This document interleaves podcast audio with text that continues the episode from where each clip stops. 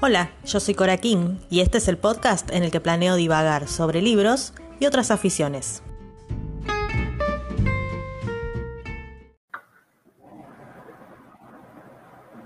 Bueno, muy buenas tardes, bienvenidos a todos. Una vez más, no estoy solo, estoy muy contento. Hola Cora, buenas tardes. Hola Mate, ¿qué haces? ¿Qué tal? Estamos acá juntos de nuevo en, en esta costumbre que ya estamos estableciendo de las lecturas conjuntas y de las reseñas conjuntas. Y la verdad que es muy especial la, la conversación que vamos a tener hoy, porque la semilla de todo esto sigue siendo Cora, en cierto punto, porque como ustedes saben, lo tienen en el canal, ella me recomendó la saga romántica del infierno de Gabriel, que la leímos, nos encantó, la reseñamos, Ahí había algo con Dante Alighieri, después vino mi reseña sobre la Divina Comedia, y hoy estamos con el último catón que también está relacionado un poco con estos temas. Entonces, eh, fíjense el efecto dominó que tienen los libros y, y aparte también para mí, que después lo vamos a hablar, es muy emotivo haberle podido recomendar este libro a ella porque yo ya lo leí y lo volví a leer para esta reseña porque es el mismo género del primer libro que Cora me recomendó hace casi 18 años. Entonces, yo tardé 18 años en, hacerle eh, la contrapropuesta.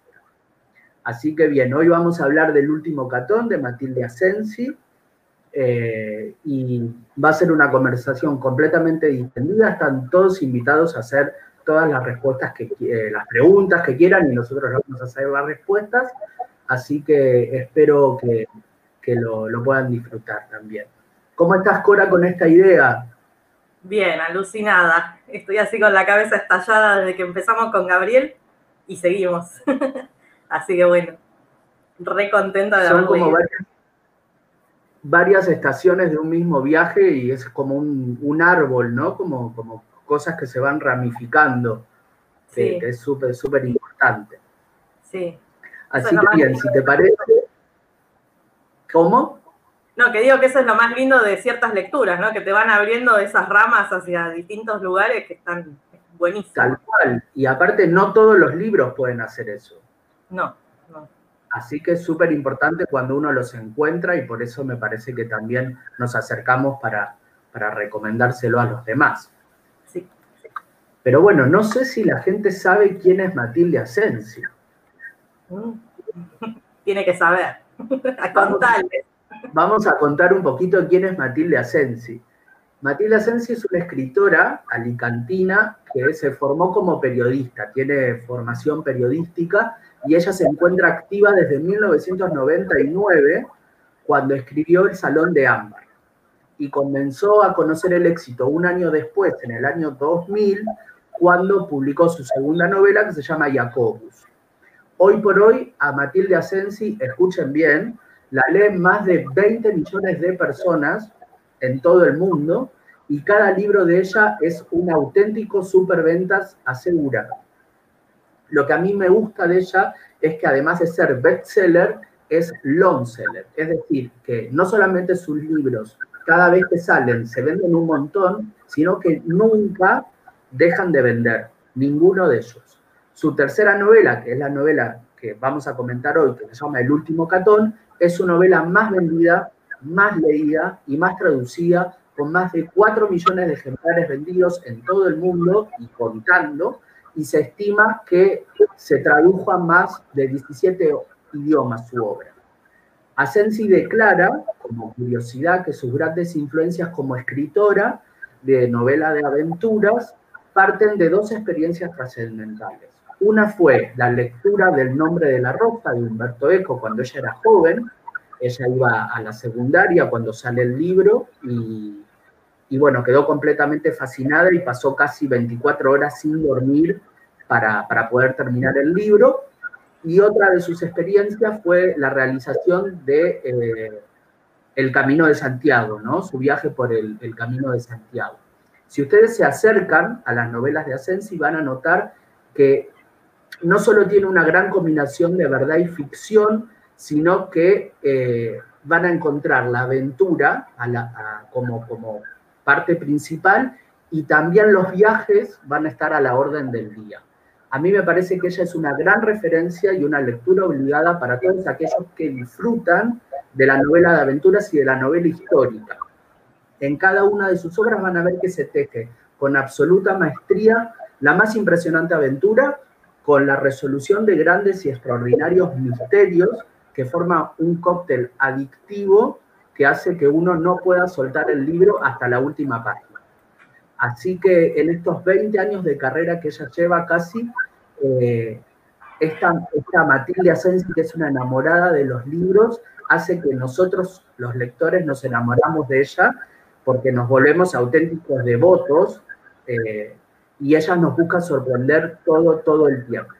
El último catón se publicó en el 2001 originalmente, dos años antes que el Código da Vinci, libro multivendido los hay, y que se lo considera como reinventor del género de aventura. Pero bueno, miren qué detalle. Ya ven que en España, dos años antes, ya existía Sensi, ya existía este libro que para mí supera al Código da Vinci y a muchos otros, porque es un adictivo thriller histórico y una novela de aventuras que es diabólicamente eficaz. Pero bueno, un poquito del argumento como para terminar esta etapa. En el último catón nos vamos a encontrar con la hermana Otavia Salina, que es una paleógrafa de gran conocimiento y prestigio, con sede en el Archivo Secreto Vaticano. Ella tiene que descifrar ¿sí? un enigma en un cuerpo, en un cadáver de un etíope. Este va a ser solo el principio de una serie de muchas peripecias absolutamente increíbles para develar un gran secreto cuyas claves se encuentran en el texto fundamental de la literatura italiana. Eso es el último catón. Así que me gustaría preguntarle directamente a Cora y sin anestesia, es, eh, en resumen, tu, tu valoración del libro, o sea, como, experiencia de lectura, ¿qué te gustaría destacar? Em, bueno, me, encantó esto que eh, primero y principal poder leer una novela de aventuras así tan atrapante y en nuestro propio idioma, ¿no? Que esté escrita, que no sea una traducción eh, neutro de algo anglosajón, digamos. Eso me encantó, porque disfruté muchísimo cómo está escrita, cada palabra, todo.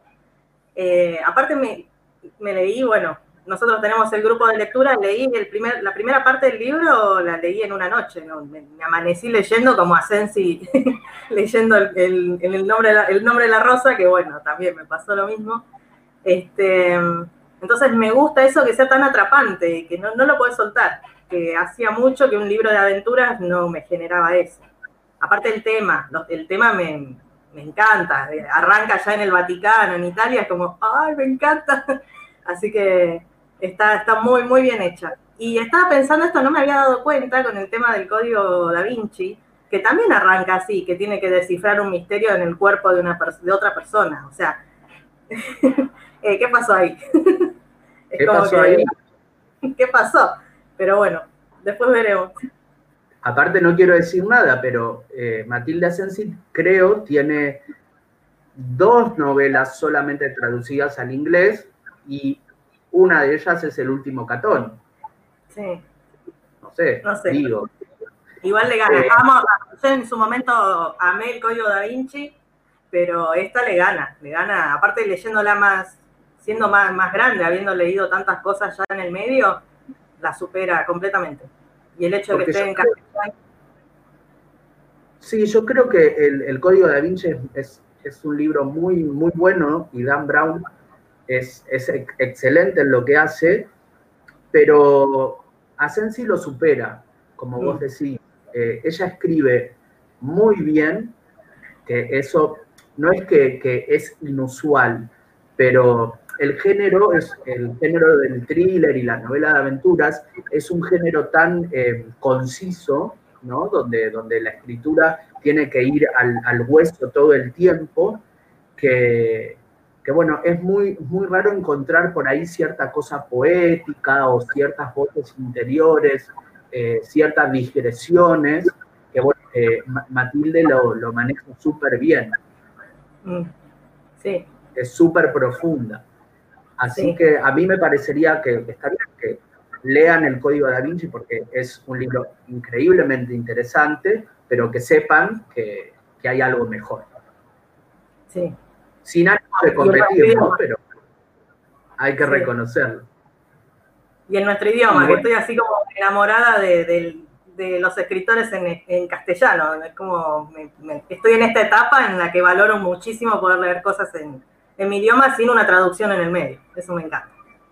Claro, y aparte es sumamente interesante porque Asensi es periodista y, cuando ella empezó a escribir era esta ola que se produjo eh, a finales de los 90, donde un grupo de periodistas españoles dan el salto a, la narrativa y ahí comienzan a ser multivendidos, comienzan a, ser muy leídos. En esa época en España se creo que se, se consideraba que leía solamente un 4% del país y para 10 años, 15 años después, eh, había un 45% de, del país como, como lector activo. Y encima, todos los autores vendidos eran este grupo de, periodistas que dio el salto a la literatura. Así que me parece que es algo sumamente importante de, para, decir.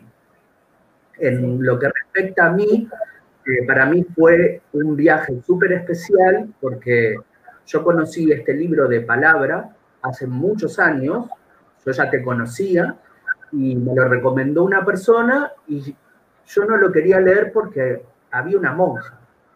Entonces, yo que soy completamente ateo, decía, eh, yo no voy a leer esto, claro, pero ni siquiera podía tener la visión de decir, claro, Otavia tiene que ser una monja porque si no, ¿cómo va a estar en el Archivo Secreto Vaticano? Mm. O sea, claramente, no lo podía ver desde el lado no de la función. Y no lo quería leer. Después de mucho tiempo me fui de vacaciones, lo leí y me olvidé de las vacaciones. Lo leí en un... es más o menos como te pasó a vos, y cuando estábamos, yo después no, no me acordé nunca más eh, ciertas cuestiones, ciertas conexiones que tenía la historia con lo que nosotros veníamos leyendo. Cuando me acuerdo, le, le propongo a Cora leerlo, lo leemos juntos, con Paula también, a la que le mandamos un beso, que tiene que estar por ahí. Y mm, releerlo fue una cosa increíble, porque me pude fijar en un montón de detalles que se me habían escapado en una primera lectura. Y vuelvo a lo mismo, los, los thrillers, las novelas de aventura son eh, libros pensados para un consumo adictivo y efímero, y es muy raro que un libro de esos eh, resista una relectura. Mm. Y este libro no solamente lo resiste, sino que es una belleza poder fijarse en, un montón de, cuestiones eh, que antes se me habían escapado. Así que yo estaba eh, completamente en el paraíso. Y además, yo me había olvidado muchísimas cosas. Entonces, es como que me volví a sorprender de nuevo. Mm. Eso fue lo que, lo, que, lo que me pasó a mí, lo que yo destacaría. Hay muchas otras cosas de las cuales vamos a hablar, pero la, escritura, esto la gente que nos está viendo lo tiene que tener súper claro. Es un libro tan bien escrito que no importa ya el género, pero obviamente que sea de una novela de aventuras hace ¿no? que, que la dicción sea, sea un poco más fuerte por las reglas que tiene, que tiene este género. Ahora, lo que yo te quería preguntar era, obviamente, la gente cuando va a leer el último catón se va a encontrar con muchos detalles y va a decir, bueno, no, es todo ficción. Y no, acá parece como que lo que, lo que parece irreal es completamente real y hay documentos que lo prueban y lo que te parece que es real es completamente ficticio. Entonces, yo quería que me cuentes qué te pasó a vos con esta combinación de historia y ficción y con el rigor histórico y, qué, sentiste con, con, con, el trabajo de documentación de hacer, qué te pareció. Eh, ah, para mí maravilloso, aparte, bueno, como ya dije, el tema me, encanta y me apasiona y quiero, quiero saber más. No, no, tengo como la paciencia yo de ponerme a documentar, investigar, entonces cuando me llega algún, algún libro así tan gordito de información, me, me encanta. Y recién pensaba cuando vos decías esto, al principio no lo quise leer porque re ateo, no, no, me interesaba el tema de una monja, ese tema que tocan y todo eso. Después lo leí y me enganchó, pero después lo volví a leer y es como que vi otra cosa. Es como que yo lo veo como, como un libro de eso que, te abren las puertas a ciertos temas que, que te empiezan a abrir la cabeza y a ver una realidad más allá de la realidad que nos contamos, que nos contaron o que nos seguimos contando nosotros por el tema este que puede resultar religioso, que ella sea una monja, que esté en el Vaticano, pero hay una historia más allá de la historia que nos cuenta la religión, que, existe, y que es lo que parece fantástico dentro del libro. Y a mí me, pasaba que hablaba de cosas que, conozco y que fui aprendiendo con el correr de los tiempos también, que el código da Vinci me abrió todo ese mundo maravilloso de, de una realidad más allá de la historia oficial, digamos. Es como ver, poder ver lo que hay detrás de una religión, por ejemplo, ¿no? La, historia detrás de la religión y del dogma y de todo eso que no, que, está completamente distorsionado. Entonces me pasaba que leía y era, había cosas que, conocía y había cosas que, no sé, como que, que se me desdibujaba, decir, ¿dónde arranca la ficción y dónde, dónde es cierto? O sea, ahí sí me dan ganas de ir a, bueno, quiero ir a investigar que vi en una entrevista de ella que dice que se documenta mucho, porque después dice que los lectores le dicen, ah, pero acá dice tal cosa y, no quiere que le digan eso, ¿no? Como que esto está mal porque yo lo investigué. Entonces ella se asegura de que todo lo que pone en su novela está investigado y está, está confirmado, la fuente está confirmada. Entonces me encantó porque me abrió como, como me siguió abriendo ese mundo que ya, ya, ya venía abierto y me, me encanta poder poder seguir ahondando en esos temas y poder verlos desde el lado histórico y sacarle toda esa bruma, que es más o menos lo que le pasa al personaje, ¿no? Empieza a poder salir de toda esa bruma de estar metida, ser parte del Vaticano, a empezar a ver un poco más allá, que eso es lo maravilloso del libro. Así que con respecto a eso a la historia, es, para mí se desdibuja, dónde es ficción, dónde es, para mí es todo, todo, todo posible, digamos, como que no, no tengo duda de que es posible. Aunque lo que, así lo que sea ficción me parece que es una versión de ella de una realidad que existe. Es que acabas de dar eh, en la tecla con algo que sucede eh, cuando uno, uno lee la novela. Eh, antes que nada, es súper de agradecer ¿no? que exista Google ¿no? y que uno pueda ir comparando los datos de la lectura con la comodidad de un buscador, ¿no? Eh, pero claro, uno va leyendo, se sorprende con lo que lee, obviamente lo primero que hace es ir a cotejar a ver si dónde termina la verdad y dónde empieza la ficción o viceversa, pero independientemente de eso, la primera reacción que uno tiene es yo me creo todo. O sea, es el verosímil. Sí. Búsqueda de, bueno, de, que uno tiene de, curioso, de decir, bueno, a ver hasta dónde es real y hasta dónde es ficción, es secundaria. Lo primario en este libro es creerte todo al pie de la letra. Sí. Y eso es maravilloso también. Sí. Aparte, lo que me... Sí, no, dale, seguí. No, no, no, decirlo, decirlo.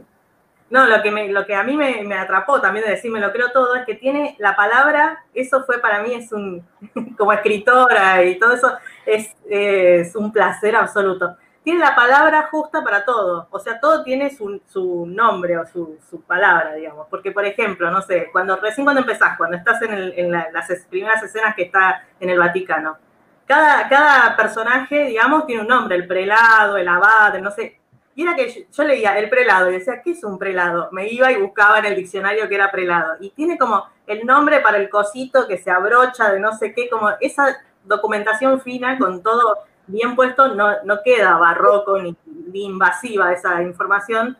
Pero me encanta eso que, no sé, no sé bien cómo explicarlo, pero como que todo tiene su palabra, como que el grado de detalle de ponerte el nombre del botoncito que le que le agarra el cosito del, señor que está en la puerta de no sé dónde.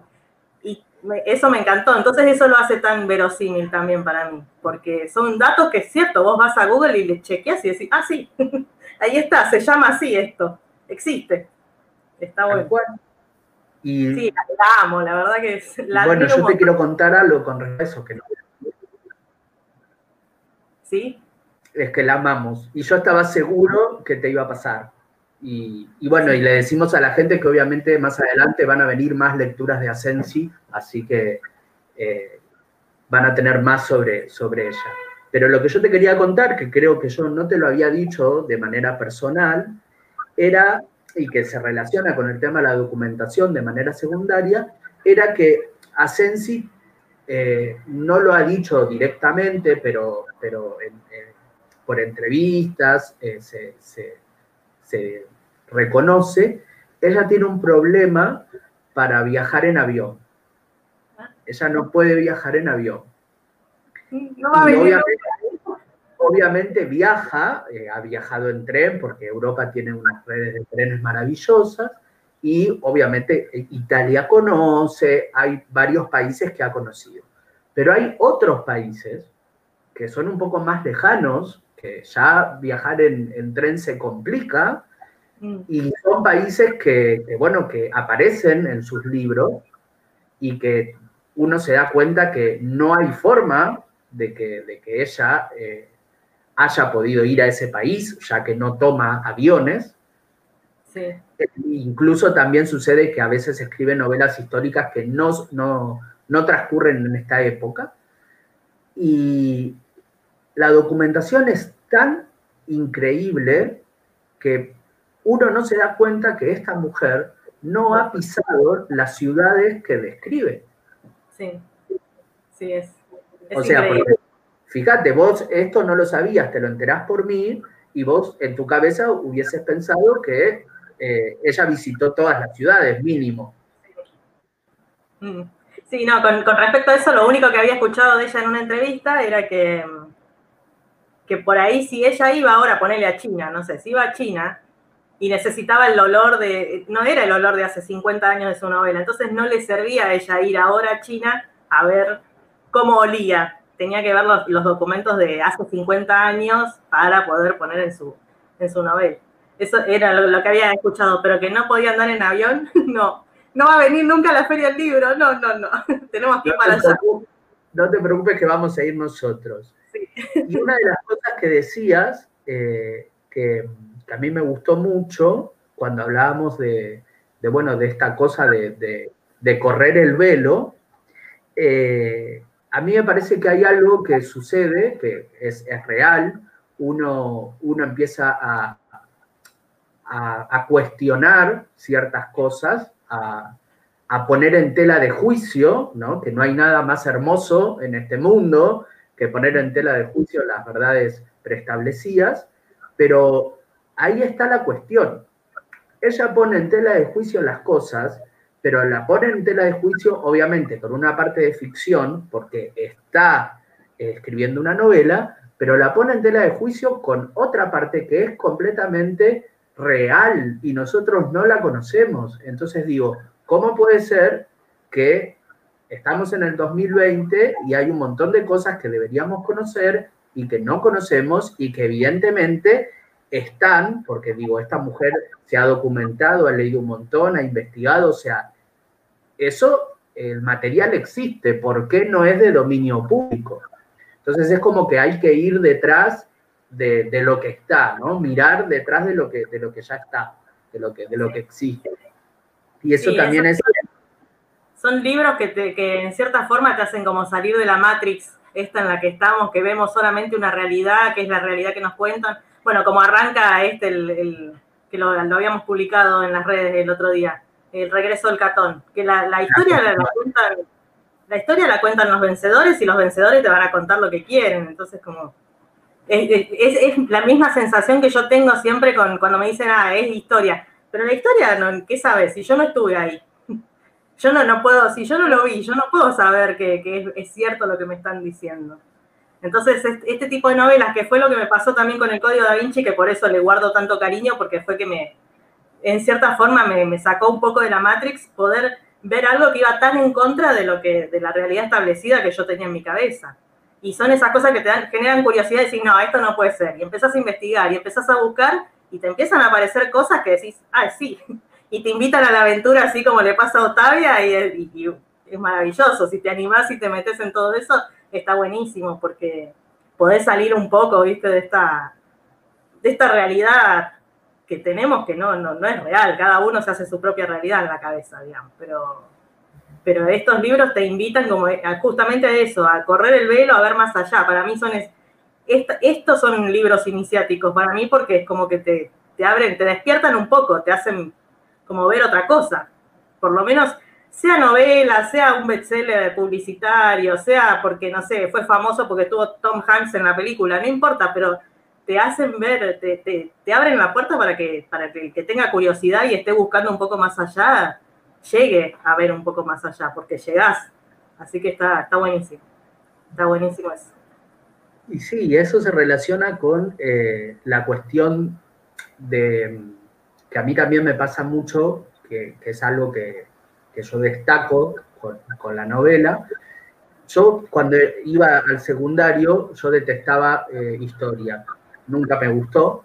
Eh, después, cuando nosotros hemos estudiado juntos, Cora ha visto que yo soy un desastre para memorizar fechas. Eh, y a nosotros nos hicieron creer toda la vida que aprender historia era duro, que aprender historia era difícil, que aprender historia era aburrido, eh, como que el, el, valor estaba en que vos te aprendas una acción con respecto a, una fecha y nunca te explicaban esta cuestión, por ejemplo, que la historia oficial obviamente la escriben los vencedores, pero hay otras voces. Y cuando vos lees el último catón, aprendés historia mucho, mucho, y lo aprendés con, con entretenimiento, pero cuidado, acá el entretenimiento no es simplificación, no es que porque uno se entretiene, el libro es simple o, el libro no es riguroso. Esa es una de las cosas que a mí me encanta del libro. Uno aprende historia y muchas otras cosas, además de historia, porque también hay un aprendizaje de vida que seguramente cuando hablemos de los personajes vamos a entrar en eso, eh, y lo hace eh, de una manera muy entretenida. O sea, el, aprendizaje ya no tiene que ser un sinónimo de algo pesado o de, algo, viste, que cueste, o de algo que te haga doler la cabeza y que no te estimule. Y de hecho, si ustedes se fijan en internet, eh, hay, incluso youtubers que han descubierto a Matilda Sensi con el último catón porque sus profesores de, las carreras de historia se lo han dado y, ha marcado generaciones.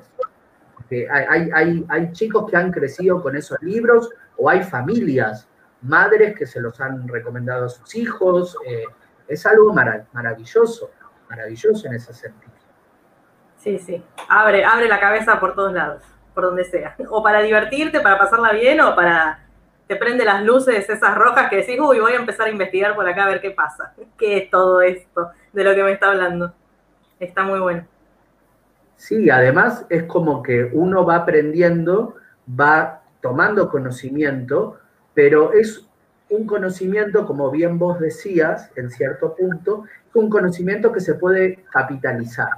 No es ese conocimiento que uno después se puede parar y empezar a repetir como un loro. No, es un conocimiento que uno lo puede internalizar, puede mejorar ciertos aspectos de su vida, que cuando hablemos de los personajes seguro vamos a estar hablando de esto, y, y también sirve para generar la mirada crítica y para alimentarla, y, los libros que, van a venir después, ya sea tanto porque uno siga leyendo Matilda Asensio, siga leyendo el género o lea otras cosas, ya eh, la mirada está afilada. Y creo que, que un libro que supuestamente está, eh, forma parte de un género menor, como mm. dicen los críticos, que este género es menor, yo no creo en los géneros menores, pero bueno, los críticos siempre le dan caña, eh, que un libro de estas características pueda tener una influencia tan grande y que de todos los libros que hay de este género, este destaque tanto y que sea de un país que, o sea, España no puede competir con Estados Unidos, ¿no? Que ellos tienen una abundancia de novelas de este género, pero y que aparte no les interesa leer eh, libros de otros países, o sea, ¿para qué si con ellos tienen, tienen para tirar manteca al techo? Pero bueno, eh, a mí más me gusta que no solamente es una mujer, que encima tiene personajes femeninos súper fuertes, sino que sea de un país que está por fuera de una industria tan fuerte, que desde ese lugar, desde ese pequeño lugar, siga dando batalla y siga vendiendo lo que vende, porque esta mujer, si te pones a pensar, la lee un país entero. Mm. Son casi 40 millones de personas, es un país entero. Sí. Viste, ella desde Alicante ahí en, en España, viste, y la lee un país entero, eso es maravilloso. Y ahora que hicimos la reseña la van a leer 40 millones más. Eso espero, para eso, para eso estamos acá. Y te quería preguntar, ya que este libro es un bestseller, eh, ¿qué te pasa a vos con esa nomenclatura?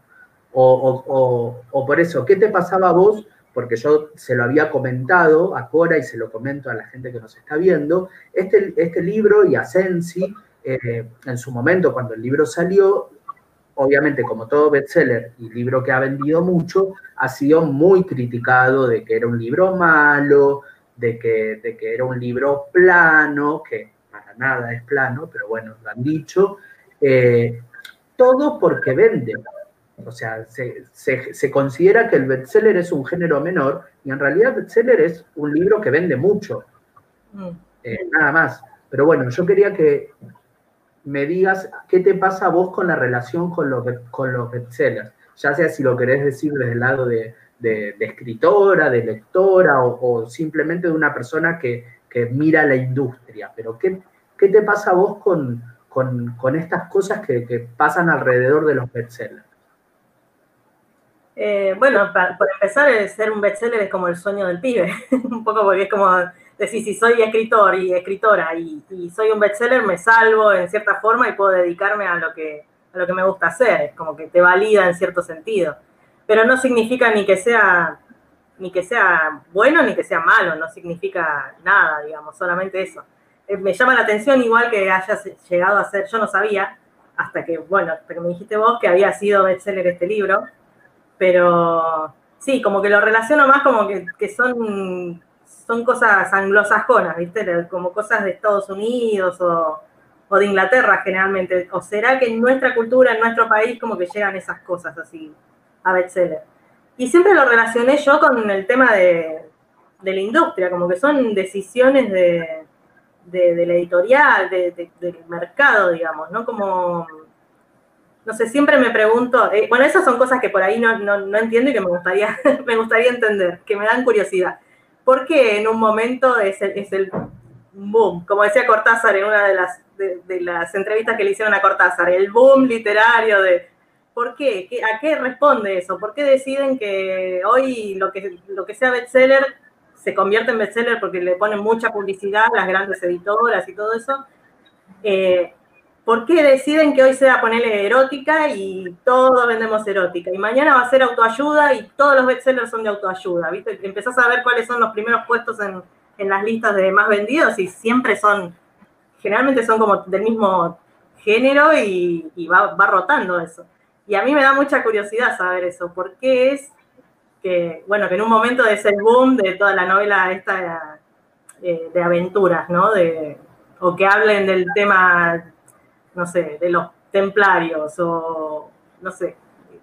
La verdad que no, no sabría no sabría decir a qué responde eso. Me gustaría saberlo, porque me da curiosidad. Digo, ¿qué estará tapando o qué estará demostrando? ¿no? ¿Que el espejo de qué será o, qué estará cubriendo toda esa decisión de, editorial, digamos? Claro, yo creo que en la mayoría de los casos, no en todos, eh, obviamente el bestseller es una decisión editorial, ¿no? Que casi impuesta, ya sea por marketing, porque digo, pasa incluso con, ahora últimamente hay un grupo de escritoras argentinas que viven en el exterior, no voy a dar nombres para no ofender a nadie, pero hay un grupo de escritoras argentinas que viven en el exterior que están siendo muy leídas y muy vendidas.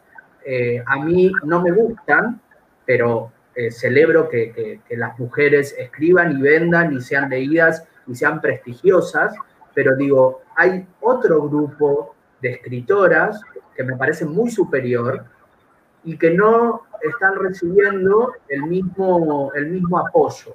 Entonces digo, eh, que un escritor venda por sobre otro, teniendo la misma calidad o más, digo, por, por dónde pasa. Y a mí me parece que claramente hay decisiones editoriales.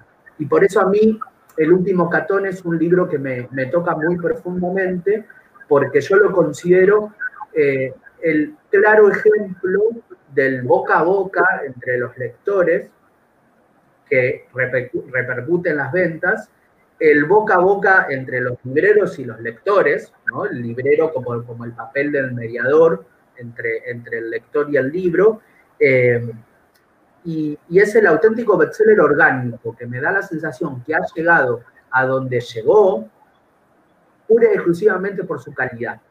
Claro, sí, sí. Se, mantiene donde se mantiene, pura y exclusivamente por, por, su calidad. Y digo, algo sucede también con el último catón, que después también lo vamos a hablar, que hace que de todos los libros que tiene Matilde Asensi, eh, los fans hayan pedido por 15 años una continuación. No sucedió con ninguno de sus libros. Entonces, ¿qué es lo que tiene este libro, que por algo es el libro más vendido de Asensi, para que todo el mundo pida una continuación y lo haya logrado? Porque lograron convencer a la autora para que, para que lo escriba. Y esto me lleva directamente a, creo, la, la, sección más hermosa de, de esta charla, que son los personajes. Así que te voy a ceder la palabra para que te, pero te despaches eh, como gustes al respecto, porque es algo que yo creo que del 90% de nuestras conversaciones eh, han sido sobre este tema. Así que... Sí, no sé hasta dónde, no, sé cómo no spoilear nada, así que más o menos eh, anda guiándome. No, los personajes Otavia me, encantó. Aparte de eso, el hecho de que sea de que sea monja. Nunca leí un libro con una monja de, protagonista. Y poder ver eh, cómo, cómo evoluciona a lo largo de la historia es, a mí me encantó. Fue lo que más me gustó del libro. La evolución que ella tiene, cómo se le empieza esto, ¿no? Empieza a salir de la bruma esa, de estar metida en una realidad que súper dogmática, a empezar a, conocerse ella misma, a conocer el, afuera, a conocer la familia, eh, empezar a, encontrarse ella misma. Me pareció, también por ese lado, también es una, una novela iniciática, ¿no? Porque ella recorre, hace todo un camino que, del que sale completamente transformada y alucinante. también esas cosas que decís, no, no puede pasar y decir, ay, ¿qué pasa? ¿Qué pasa? Y pasa. Me encantó que estábamos con Pauli ahí buscando. Mira, Pauli dice ahí, Farag. Bueno, y bueno, Farad, no sé, todos los personajes me, encantaron, los tres, los tres. La Roca, Farad, La Roca le digo porque nunca me sale el nombre, porque el nombre suizo ese que... Yo con mi memoria soy tremenda, pero mm, me encantaron, me encantaron la familia de ella, todo, están recontra bien hechos los personajes. Son muy... Parece, existen, son de verdad. Y bueno, más Otavia, que, que sabemos más de ella porque es como la, protagonista, eh, es como existe. Encima que es un libro histórico, eh, esta mujer tiene que existir en alguna realidad paralela y vino acá a, hacer libros, los tres. Así que eso, me encanta mucho la evolución de ella. Después de los otros dos personajes, yo no sentí que evolucionaran demasiado. Bueno, eh, en cierto aspecto sí, salen transformados los tres, pero no sentí que la, transformación fuera tan grande como la de ella, pero sí me, encantó de cada uno que son completamente verosímiles y, cada uno tiene su, carácter. el carácter de Farag me, me encantó, me hacía reír cada vez que abría la boca ese hombre. Después La Roca lo amé desde el primer segundo en el que apareció, así que bueno, como entiendo que la gente haya pedido la, segunda parte, porque yo si leía, terminaba de leer la primera parte y quedaba ahí, era como los extraños. Por suerte tengo el, otro ahí listo para, leer, pero sí, son entrañables, son, son muy humanos, muy lindos, muy... no sé, eso. no tiene palabras.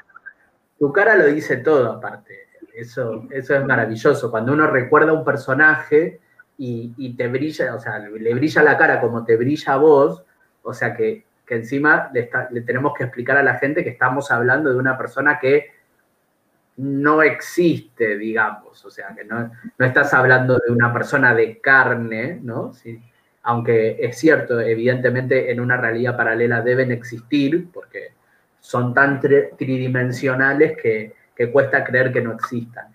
Y bueno, yo iba pensando, porque lo iba pensando ahora, eh, lo, que ibas diciendo, porque yo este, este, tema no lo tenía muy bien en claro, porque es el, tema más rico del libro y, y cuesta muchísimo hablar sin, sin hacer spoiler. Pero a mí me había pasado, y esto estoy seguro, que toda la profundidad emocional y psicológica que, que, que tenían los personajes, sobre todo Otavia, yo en la primera lectura no lo pude sentir. Por algo me pone súper contento que en una primera lectura tan atenta como sos, eh, lo, hayas podido, lo hayas podido ver. Yo lo, lo tuve que ver recién a una segunda lectura después de muchos años. Y, me gustó esto que hablábamos de, bueno, de, que no solamente me da la sensación de que ella es monja por una necesidad argumental eh, locativa, ¿no? De que ella tiene que estar en el, tiene que ser monja para poder estar en el Archivo Vaticano, que es importantísimo que la historia empiece ahí. Sino que también me parece que es la manera más eh, abrupta, ¿no? más como, la parte más eh, exagerada de lo que significa una persona condicionada.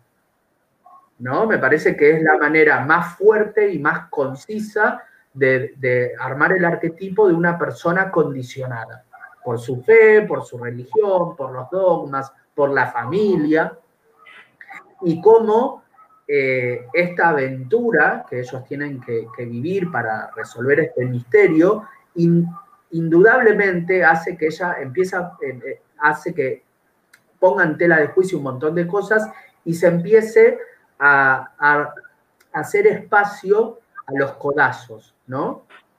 y, me parece que si ella no hubiese sido monja, a uno no, no la idea no le hubiese penetrado tanto.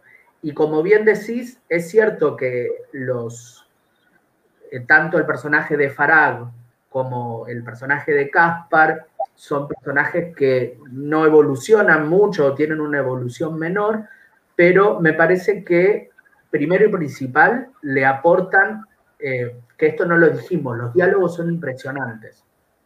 Sí, Qué maravillosos son los diálogos. Mm y, el, eh, y yo creo que Farag es el que tiene el peso de que todo el mundo está esperando cuando lo lee a ver qué va a decir, a ver qué va a contestar. Eh, creo que el ingenio de, la oratoria lo tiene él y aparte tiene un humor eh, increíble. Y, y, me parece que ellos dos existen también para funcionar como un propulsor para Otavia, porque es como que la combustionan, ya después veremos en qué sentido, de una manera uno, de una manera el otro. Entonces me parece que existen ahí también para, para este camino que hace Otavia, este camino interno y externo, sea, eh, o sea, tenga más matices. Sí, sí, tal cual. eso creo que, me parece que sucede. Y además, insisto, eh, fíjense los riquísimos que son los personajes y, lo profundos que son. Que eso en un thriller de aventuras no sucede. No. Es como acción con acción, con otra acción, con otra acción, una peripecia con otra eh, y ya está. No, no, acá los personajes son sumamente importantes. Sí, aparte generalmente, por lo menos en las de acción, de, aventuras que leí yo, no tienen tanto, tanta historia detrás, no cuentan tanto de su vida, de su familia, todo eso. Es como que sí, eh, eso les, aporta un montón. Y estaba pensando recién cuando hablabas que es como que el tema de este que Otavia sea monja. me, da la sensación de que es como que arrancamos la novela todos en el mismo punto condicionado de ella, en nuestra propia creencia, seas ateo, seas religioso, sea espiritual, místico, lo que seas. Cuando arrancamos la novela estamos todos en el mismo punto mental cuadrado en el que está ella y yo siento que a medida que va evolucionando ella, uno también va, va creciendo y va pudiendo abrir cosas, eh, aunque así sea para asombrarse y decir, wow, mira qué bueno cómo se conectó esto con esto, que eso es lo lindo, ¿no? De, de hacer el viaje con un personaje. Me da esa sensación que con esta novela arrancamos todos condicionados y todos terminamos también transformados porque por lo menos nos quedó la idea de que, esto existe, no existe, ¿qué onda? Voy a investigar. Es como, está bueno ese, ese viaje que hacemos todos juntos, gracias a ella. Y el tema de los dos que aportan también es, es buenísimo, es cierto. Cada uno tiene como, es como si fuera el, agua, el, la tierra, el aire, como viste, como cada uno aporta lo suyo. No hice una le podría decir a, a Moni para hacer una, una lectura astrológica, pero seguramente tiene, tiene mucho de eso, porque como tiene estos arquetipos, seguro que cae eh, en, una lectura así que, no sé cómo explicarlo, como tiene un significado más profundo. ¿Qué significa la, qué significa este, la roca? ¿Qué significa Farah? ¿Qué significa ella? Es como, tiene un significado más arquetípico y por eso quizás no llega tanto al, no, no, podemos empatizar tanto, porque todos esos arquetipos los tenemos nosotros adentro, ¿no? Esas, esas fuerzas, esas energías. Entonces está re bueno, como en ese sentido la veo re profunda también, que digo, ay, Matilde, ¿cómo haces para crear esto? Matilde, te amo. Te amo, Matilde. Y es cierto, eh, uno realmente termina transformado con, el libro y, y, a mí me gusta, me gusta esto, me gusta también poner en tela de juicio lo que se considera géneros menores. Acabamos de leer el mes pasado una novela romántico-erótica, ¿sí? Género vapuleado, si los hay, y es el semillero que nos ha llevado a, donde estamos hoy y a un montón de cosas más. Y, además, el género romántico, cualquier editor que esté viendo esto me, me va a dar la razón, es el género más vendido del mundo. Sí. Y, ahora con este libro, que es una novela de aventuras, que también es un género bastante vapuleado, eh, uno pueda tener esa experiencia de evolución, yo creo que revitaliza el género, lo eleva, y eso solo lo puede hacer una escritora eh, con, con, mucho mucho recurso, con mucho dominio. Sí, sí, eso se nota. Que no sé hasta dónde, pero los recursos que tiene y la profundidad de, ver más allá, porque esto de poder hacer el viaje del héroe, este, no sé, que hablábamos la otra vez. Seguramente si lo ponemos ahí con todos los estadios del viaje del héroe según Campbell, seguramente se cumplen todos. Es como, debe estar, no sé si lo habrá tenido en cuenta al escribirlo, pero está muy bien hecha. Entonces eso como que demuestra que tiene una profundidad enorme, enorme como escritora. Justamente te iba a preguntar eso, exactamente sobre, sobre el viaje. Toda novela de Matilde Asensi tiene un viaje geográfico y profundo. Eh, todas sus novelas de, aventuras se, tienen sus cimientos en un viaje. Eh, y bueno, ¿y, qué te pasó a vos con, con este ítem? Porque en realidad, por lo menos en el último catón, el viaje está, pero no es un auténtico viaje de placer, digamos, pero tiene una función bastante, bastante especial. Entonces, ¿qué te pasó a vos con el peso que tiene el viaje en esta novela? Ya sea geográfico, como hablamos de, manera de evolución. Claro. Eh, bueno, ya arranqué alucinada en Italia, en el Vaticano. Ya cuando arrancó, no sé, creo que en las primeras páginas que ella va caminando por los, por los pasillos del Museo Vaticano con esos frescos y no sé qué. O e, eso, me sentí identificada desde el primer segundo, porque era, me vi ahí, porque yo había ido ahí. Después la tumba de Dante, estuve en la tumba de Dante, fue como me sentí completamente identificada y creo que te, sí, lo hablamos con vos, que me dijiste, ¿querés hacer la reseña? Porque era el mismo viaje que estaba haciendo ella, de, de se le cae el mundo, yo lo estuve haciendo mientras lo estaba leyendo con todo el eclipse y con todo esto que está pasando en en el cielo ahora. Eh, en ese sentido, viajé con ella. por suerte no, me, tuve que meterme ahí con todas las sanguijuelas. Spoiler, pero casi me muero. Pero te digo que mentalmente estaba, estaba, lo sentí, lo sentí. Eh, en ese sentido el viaje lo, transité internamente con ella, porque me sentía completamente identificada con cómo se le empieza a caer ese mundo que, en el que cree su, su, fe, su, bueno, todo, y empieza como a ver otra cosa. Me sentí, no sé, lo viví tan, tan personal que no, tampoco lo puedo, hacer un análisis muy, muy desde afuera, digamos. Pero por eso también digo, tengo la sensación de que uno arranca con ella y si se deja, se deja atravesar por lo que le está pasando al personaje, haces el viaje interno, ¿no? El, viaje del héroe. Aunque no te muevas de tu casa porque estás en cuarentena y no te dejan salir ni a la plaza, pues bueno.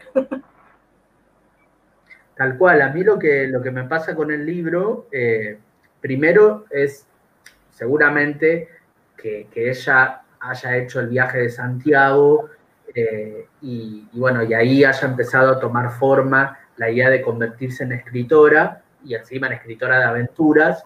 Eh, obviamente su peregrinación, su viaje, haya hecho que, bueno, que, que el tema del viaje, que está presente en todas sus novelas, sea tan importante. Me gusta primero que sea fiel a aquello que la ha marcado, ¿no? Porque, digamos, si, si vos sabés que tenés, no digamos esta obsesión literaria, pero que te gusta escribir sobre esto y que lo mantengas durante toda tu carrera literaria y seas fiel a eso, me parece maravilloso.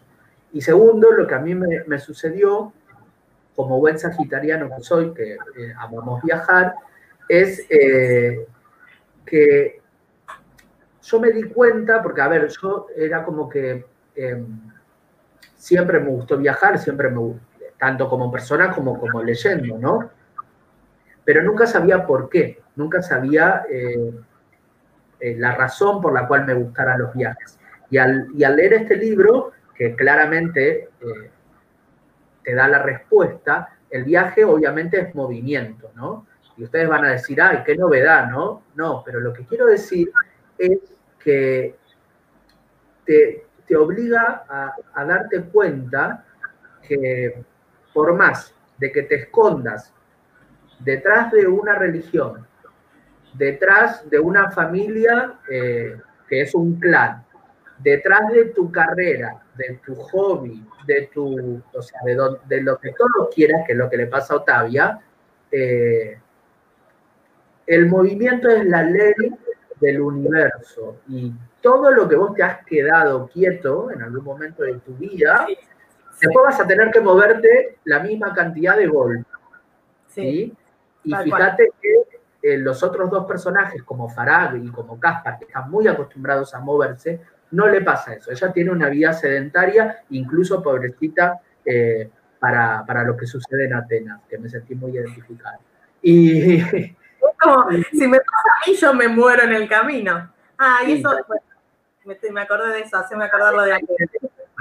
Pero a mí me pasó eso, como decir, bueno, a, a mí me gustan los viajes, pero no me gusta el movimiento, porque yo necesito tener control sobre todo. Entonces, me, este libro me enseñó a darme cuenta que eh, no puedo evitar el movimiento. O sea, como que me tengo que relajar y tengo que dejar que suceda porque el movimiento no se puede evitar, porque el universo se, que, se creó con movimiento, la sangre que nos corre tiene movimiento, entonces... Todo vibra. Exactamente. ¿Qué me ibas a decir? A ver, te escucho. No, con el tema de, de, Atenas me encantó eso, también lo había pensado. Eh, el trabajo en equipo que hacen ellos, eso me pareció buenísimo también, que, que es cuando uno está en el movimiento de su vida, en el viaje de su vida, así estés en la misma ciudad siempre, pero igual haces este, estos viajes así evolutivos y de crecimiento, está re bueno esto de tener ese equipo, ¿no? En el que te empezás a, no sé, te, empezás como a emparentar con esa gente que es completamente distinta a vos, como le pasa a Otavia, que aparece de la roca, que nada que ver, y que, que la hace rezongar todo el tiempo. este, es como me encantó eso, el trabajo en equipo que llegan a hacer y cómo terminan siendo tan hermanados por todo el viaje que recorren juntos, ¿no? Cómo se terminan como amando los tres. Eso me encantó, que quede reflejado. Bueno, que también es algo, ponerle, sé, en, El Señor de los Anillos, en El Hobbit, se arma como esa, esa hermandad a través de a través del camino, ¿no? Del viaje que hacen, de esta iniciación que tienen. Está buenísimo eso. Me encanta que, que quede tan claro ahí también. Y además es un trabajo en equipo que, así como los personajes evolucionan también, es un trabajo en equipo que también evoluciona, porque al principio eh, a mí me hacía acordar el suceso bíblico donde todo el mundo habla una, lengua distinta. Eh, bueno, acá era como que no se podían poner de acuerdo, era un tire y afloje todo el tiempo.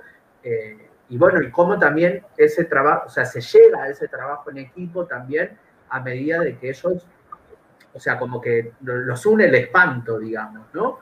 Y, y a medida de ir superando, ¿no? Todo lo que tienen que superar, eh, también logra, logra darse luz, ¿no? En, ese trabajo en conjunto. Sí, ahí me hace acordar esto, ¿cómo era? Eh, eh, Perardo a, Dastra, ¿cómo era? Por las dificultades a las estrellas. es que es así, ¿viste? Como que uno tiene que pasar por esas cosas arduas y trabajosas, tanto, bueno, como les pasa a ellos en una aventura, como a uno mismo en la vida. Tenés que pasar por esas etapas y, cuando la pasas con otra persona es, mucho más rico, ¿no? Pero tenés que pasarla para poder ir a ver la luz, como que tenés que pasar toda esa oscuridad y todo ese terror para poder ver la luz, digamos está, buenísimo. Sea lo que sea la luz para cada uno, ¿no? sin religión, sin nada. Eh, este libro los, contiene a todos, así que no hay problema. Sí, sí. Ahora, si yo te tengo que preguntar y, me tenés, y tenés que elegir una sola cosa de la cual después si querés te podés explayar y podés conectar con muchas otras, pero originalmente tiene que ser una. Si yo te tengo que preguntar qué fue lo que más te gustó del libro y tenés que elegir una sola cosa, ¿Qué me decís? justo a Libra le venís a decir. Peor es Acuario, así que. Pregúntale a Pauli, pregúntale. Eh, ay, una sola cosa. Quizás eso, bueno, lo que dije, la evolución del personaje, eso, ver cómo, cómo sale completamente transformada, eso fue lo que más, lo que más disfruté, quizás.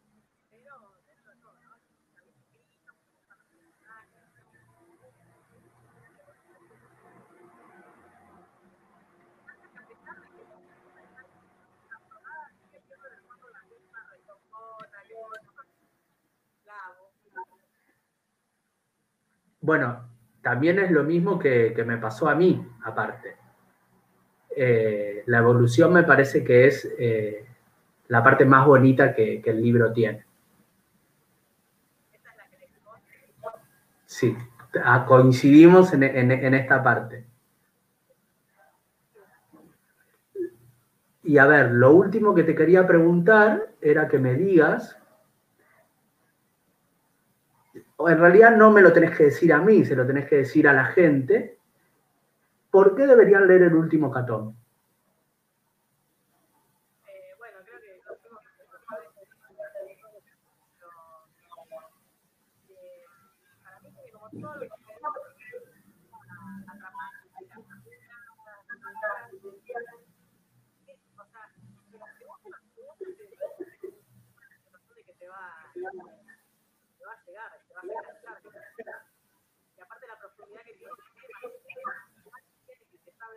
De Dante, te está hablando de Pitágoras, de astrología, de la música de las esferas. Es como que sale con cada cosa que vos decís, ¿cómo hizo esta mujer para unir todo eso? Es como, hay un universo de pelotas dando vueltas y ella agarró cada pelotita y la fue uniendo hasta que quedó un ahí, como un rosario gigante. Está, está buenísimo lo que logró hacer con tantos temas de la historia, de la cultura, de la literatura, de la música, de todo. Es como para mí es súper rica en ese sentido la novela. Así que uno sale como, tenés que salir transformado de ahí.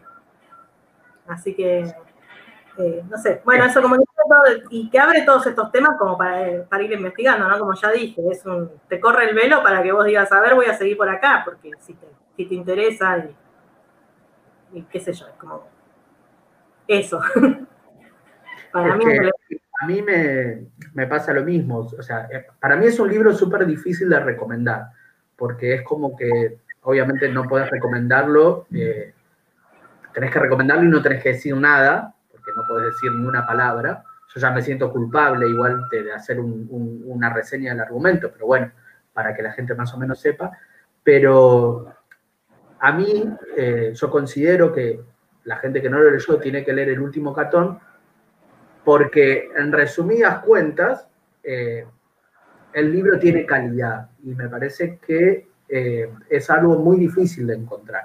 Ya no importa el género, obviamente que hay muchos libros en, diferentes géneros, hay algunos que tienen una calidad determinada y otros que tienen otra calidad. Para mí todo, todo es importante, la gente tiene que leer lo que quiera, no hay libros malos, la gente tiene libertad de escribir los autores y de leer los lectores lo que quieran. Ahora, cuando uno encuentra un libro de semejante calidad que estimula como estimula este libro y que abre tanto y que deja tanto en el lector, o sea, es un libro que no se puede ignorar, pero mm. por la calidad, es como vos decís, que el diálogo, que el personaje, que la documentación, que, eh, o sea, todo lo que sucede en el libro, eh, o sea, hay varias maneras de hacer algo, ¿no? Pero ella lo hace todo perfecto. Todo, sí aparte te guste o no te guste el tema, te termina enganchando. Creas o no creas, sea, completamente ficción o si creas que es real, te termina enganchando porque lo hace re bien. El tema este de que la información la pone muy bien en, los diálogos, por ejemplo. No sé, los expertos te empiezan a, contar algo y queda súper bien, es como que te lo estás contando un amigo, está, está buenísimo eso. Vas aprendiendo así, como decís sin, sin sufrimiento. Y además, eh, yo a este libro también le tengo eh, mucho cariño porque es un libro que cambia completamente, o sea, que ella tenía un registro al escribir este libro, que cuando escribe su continuación 15 años después, a pesar de que Otavia sigue siendo Otavia, eh, hay un cambio muy abrupto. Como vos bien decís, todo el tema de la documentación en el último catón está muy bien integrado. Entonces, eh, tenemos como estas cosas de, bueno, de no sabemos dónde está la ficción, dónde está la verdad, y el trabajo lo tenemos que hacer entre nosotros. Cuando uno lee El regreso del Catón, que se escribió 15 años después, que obviamente le recomiendo su lectura, ella se mete con un tema mucho más, mirá que el tema del último Catón era fuerte, pero esta se mete con un tema mucho más fuerte todavía, y no sé si lo has notado, seguramente sí, ella es muy detallista con el tema de la documentación, tanto que los diálogos de los personajes tienen notas al pie. No, no llegué todavía porque leí un capítulo, ¿no? Los, los, diálogos de los personajes tienen notas al pie, como dándote a entender que lo que, lo que están diciendo los personajes no es algo que se le está ocurriendo a ellos. Es algo que forma parte de una documentación porque estamos hablando de un misterio de el primer siglo después de Cristo y uno diría, bueno, ¿no? No hay nada comprobable sobre esa época. Sí, lo hay. Y ella te dice exactamente de dónde lo sacó. Y vamos Exacto. Es como decir, en, el tema de la documentación en, la segunda parte está bastante más, em, eh, o sea, como más separado, pero justamente porque es tan fuerte el misterio que trata en la segunda parte y es tan importante que los lectores sepan que lo que ella está poniendo ahí no lo está poniendo porque se le ocurrió. Claro, no es ficción, digamos. No es ficción. Y acá es, es fuertísimo porque uno, uno diría, sí, sí, es ficción desde entrada y no. Y eso también es súper interesante porque demuestra eh, que es una, una escritora que siempre se preocupa por los lectores. Porque ya ofrece esta, nueva cara, los finales de los capítulos van a ver que también son muy diferentes, eh, entonces también me gusta eso, es una escritora súper, súper amable con sus, con sus lectores. Sí, aparte es como que va con esto, yo no lo leí todavía, pero con esto que decís que hasta cambia un poco la forma de escribir, es que me da la sensación que en estos 15 años también la literatura ha cambiado un poco la forma de escribir para el, para cómo consumimos ahora la literatura. Entonces también se fue adaptando a eso, eso está, está bueno. Exactamente, si uno busca, que se lo recomiendo, ella ha escrito una novela, su última novela se llama Sakura, donde ella eh, mezcla eh, el pintor Van Gogh con un misterio en Japón.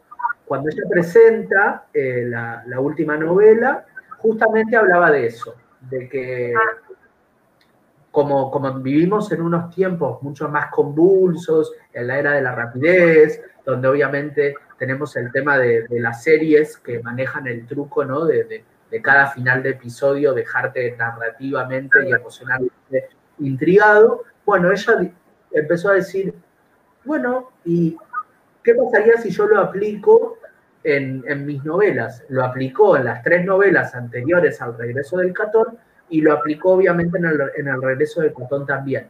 Entonces, en el último Catón teníamos siete capítulos, como siete eh, son los números importantes en, la novela. Eh, tiene siete capítulos que son muy largos, con espacio solamente. Sí. No lo puedes contar, era como, ay no, por eso me pasaba toda la noche leyendo, porque no, no, tengo que terminar el capítulo. no lo puedes Y en el regreso del catón son más chicos los capítulos, creo que son casi 48, 46, y son de muchas menos extensión. Así que ella evoluciona, como bien decís vos, a medida que también evoluciona eh, la manera de hacer ficción en, nuestro, en nuestro mundo. Sí, la manera de leerla. Mm. Tal cual.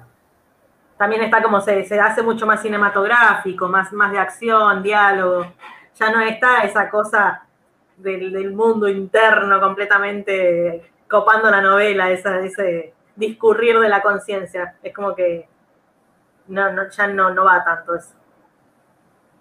Y esto que decís también de lo cinematográfico es muy bonito porque, bueno, eh, esto también es una, una llamada, ¿no? Para, para la gente que no lee mucho o para la gente que consume mucho material audiovisual, que me parece perfecto, eh, y que cree que por ahí leer un libro eh,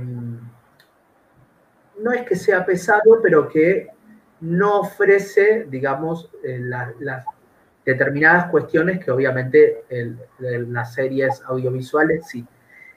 Los que leemos mucho, obviamente tenemos como una imaginación más alimentada y podemos hacernos gráficamente eh, todo lo que diga el libro, ¿no? O sea, sin, sin que nos cueste, porque obviamente la mente está entrenada.